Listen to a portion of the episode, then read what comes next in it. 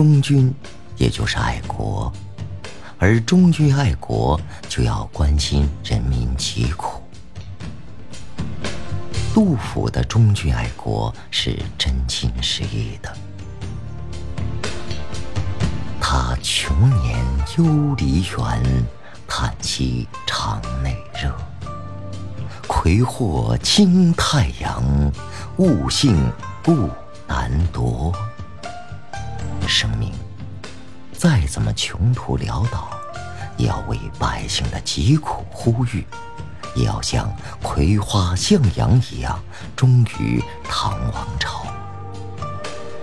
他一生踏踏实实，就是这么实践的。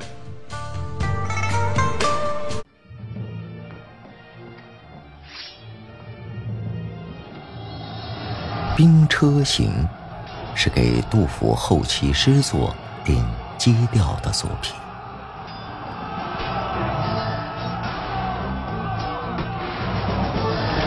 唐玄宗天宝年间，即八世纪四十年代至五十年代中期，维持着表面繁荣的唐王朝已经危机四伏，统治者都视若无毒，还在对吐蕃进行战争。这首诗。就是写对西北边境用兵给老百姓带来的痛苦。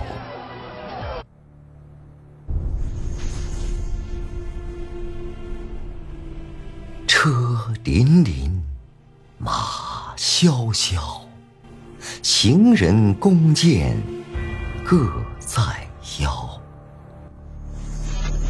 爷娘妻子走相送。尘埃不见咸阳桥，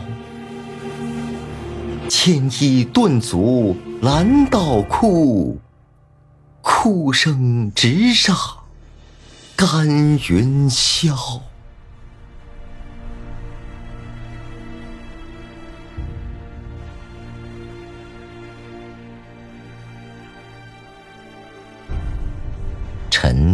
飞扬。哭声震天，姨娘妻子走相送，壮丁被征发到西北边境去送死，这是多么惊心动魄的惨景！诗人还用镜头切换的手法，把边庭流血成海水，五皇开边。意未已，与千村万落生荆起，纵有剑妇把锄敌，何生龙母无东西，叠映在一起，用强烈的对比来加强刺激效果。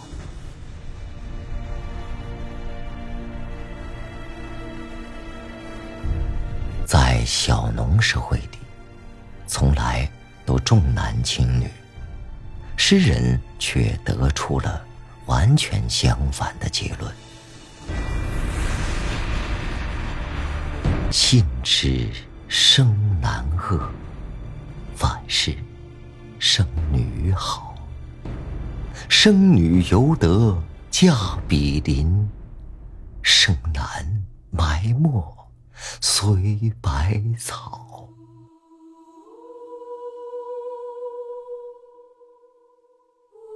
儿子是养老送终的依靠，现在都战死了，自然还不如生女孩子好。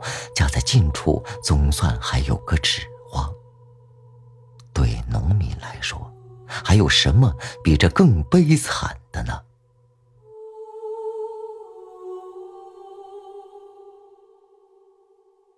在安史之乱和以后的几年混战中。杜甫描绘了一幅幅老百姓求生无望、求死无门的悲惨图像，使后世能如见如闻的了解到：公元八世纪五十年代中期到六十年代末，老百姓是怎样在水深火热中翻滚，怎样命贱的跟蚂蚁一样，默无声息的载入死亡。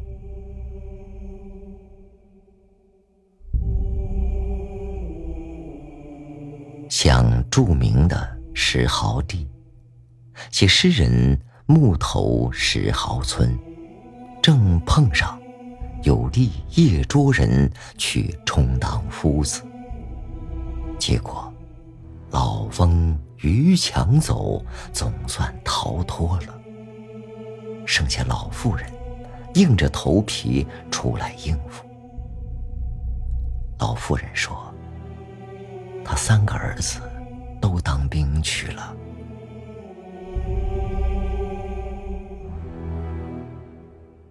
一男复书至，二难新战死。存者且偷生，死者长已矣。世中更无人，唯有乳下孙。有孙母未去，出入无还群。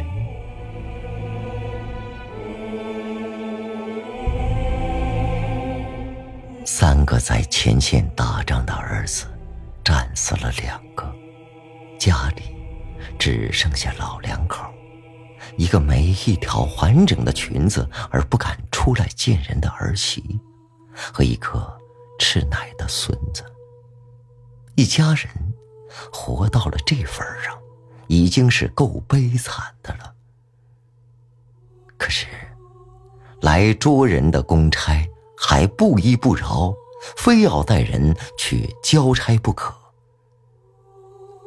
万般无奈，逼得老妇人只好跟着走，到前线去给军队做饭。于是，这一家人经历了一次生离死别。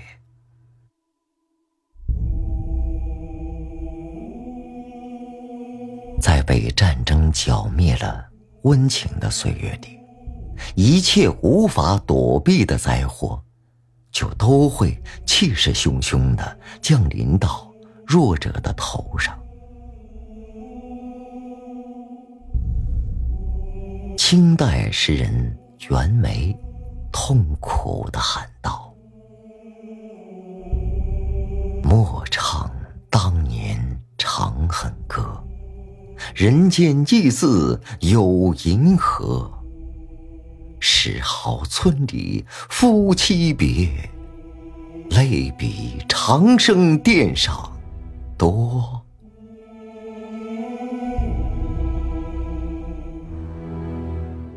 多少人在为唐玄宗和杨贵妃的生离死别洒下同情的泪水时，杜甫却看到了石壕村里这对老夫妻的生离死别。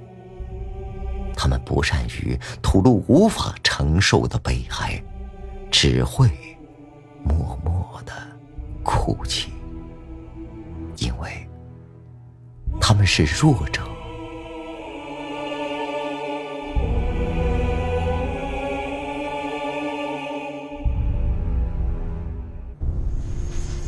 如今，成都这里的杜甫草堂何等气派！可是，一千二百多年前，杜甫住在这里时，只是一栋茅屋。那才是真正的草堂。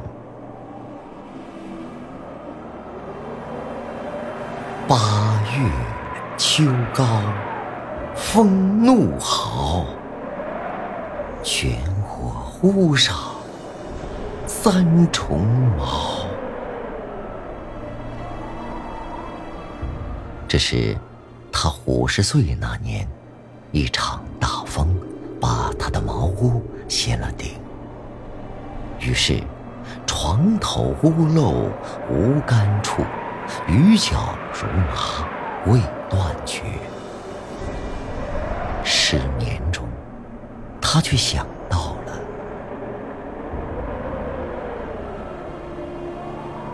安得广厦千万间，大庇天下寒士俱欢颜。风雨不动，安如山。呜呼！何时眼前突兀见此乎？吾庐独破受冻，死亦足。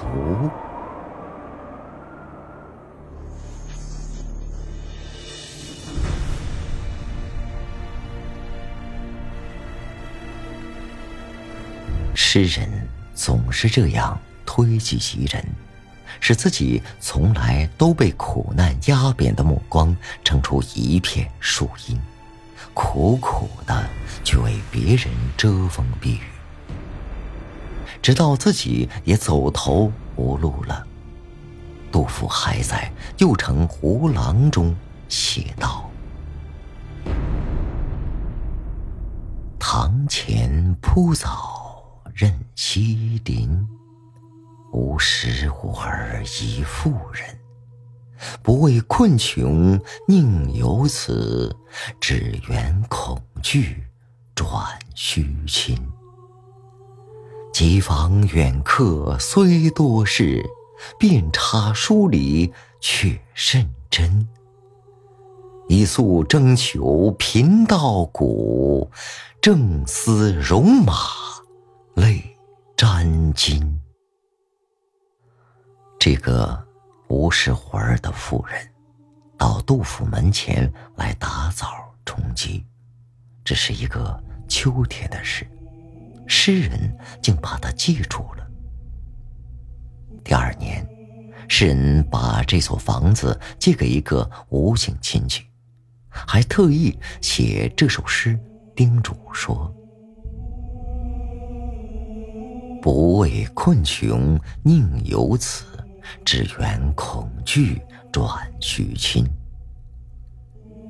要不是穷的没办法，这妇人何至于稀罕这几个嫂子？正因为她心怀恐惧，因此来打枣时一定要尽可能的对她和蔼一些。你插上篱笆。防止他来打草，这岂不是算得太惊奇了？在这兵荒马乱的年代里，谁不是连骨头都被榨干了？还是多想想，在苦难中挣扎的老百姓，待人多一份爱心吧。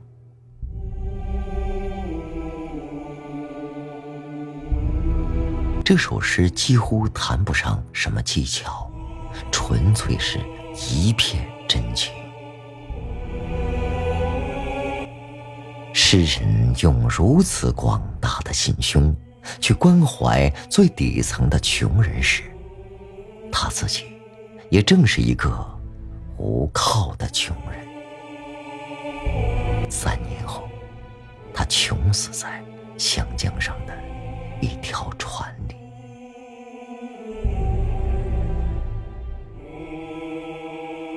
宋代大诗人苏轼说：“杜甫所以是诗人之首，就因为杜甫的确有浓厚的忠君爱国思想，这是符合封建社会的发展趋势的，因而后人敢于去学他。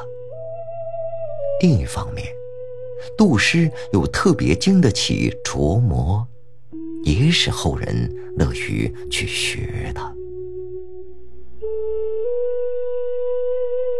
他的祖父杜审言是初唐著名诗人，这使他对诗歌有一种特殊的兴趣。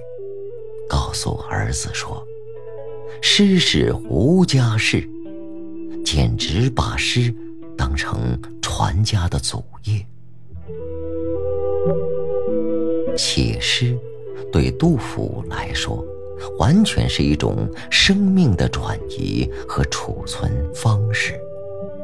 是使自己从苦难和卑微中跳出来的手段。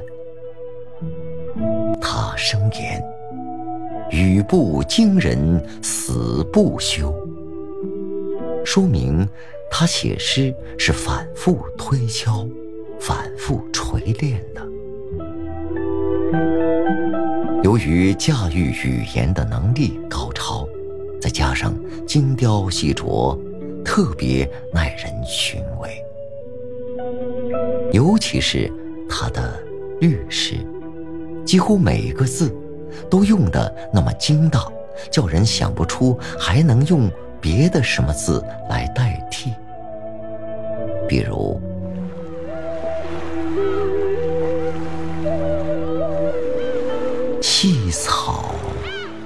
微风暗，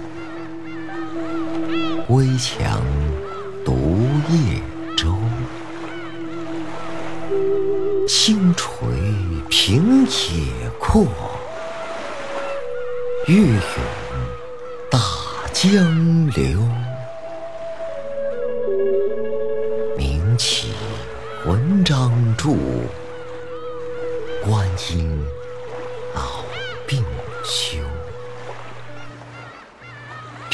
飘何所似？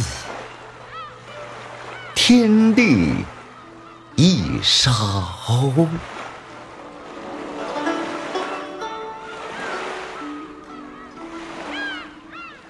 诗中的星垂平野阔，月涌大江流。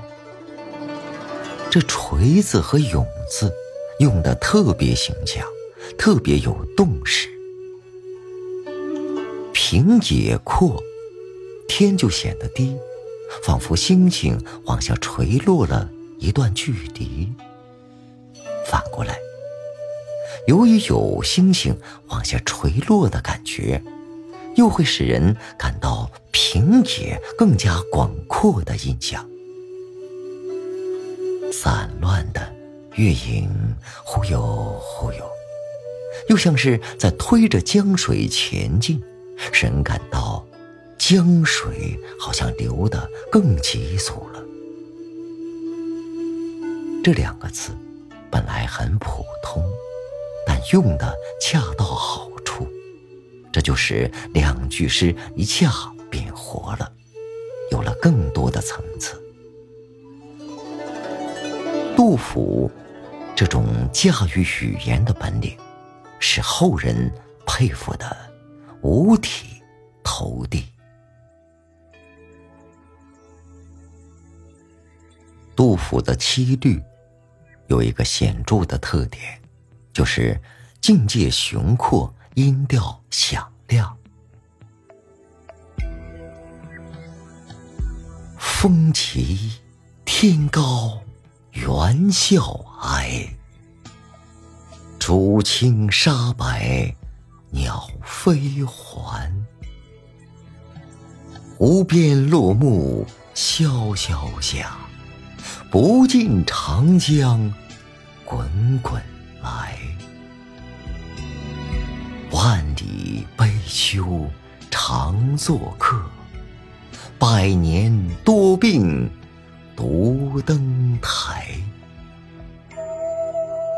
艰难苦恨繁霜鬓，潦倒新停浊酒杯。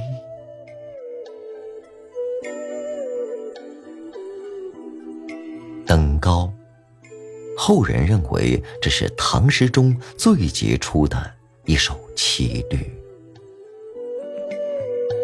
不尽长江滚滚，抽出去单看，也有点像李白“黄河之水天上来的”气势。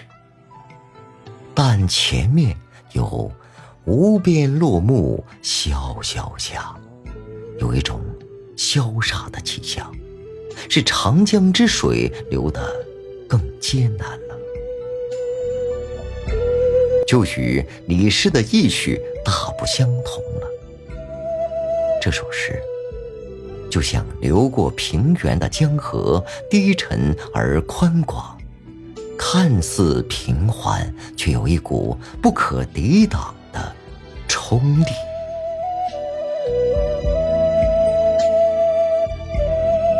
最为难得的是，杜甫捧起时代的血泪，反复提炼，用沉重的笔触写出了“朱门酒肉臭，路有冻死骨”。世界上，只要还有不合理的贫富对立。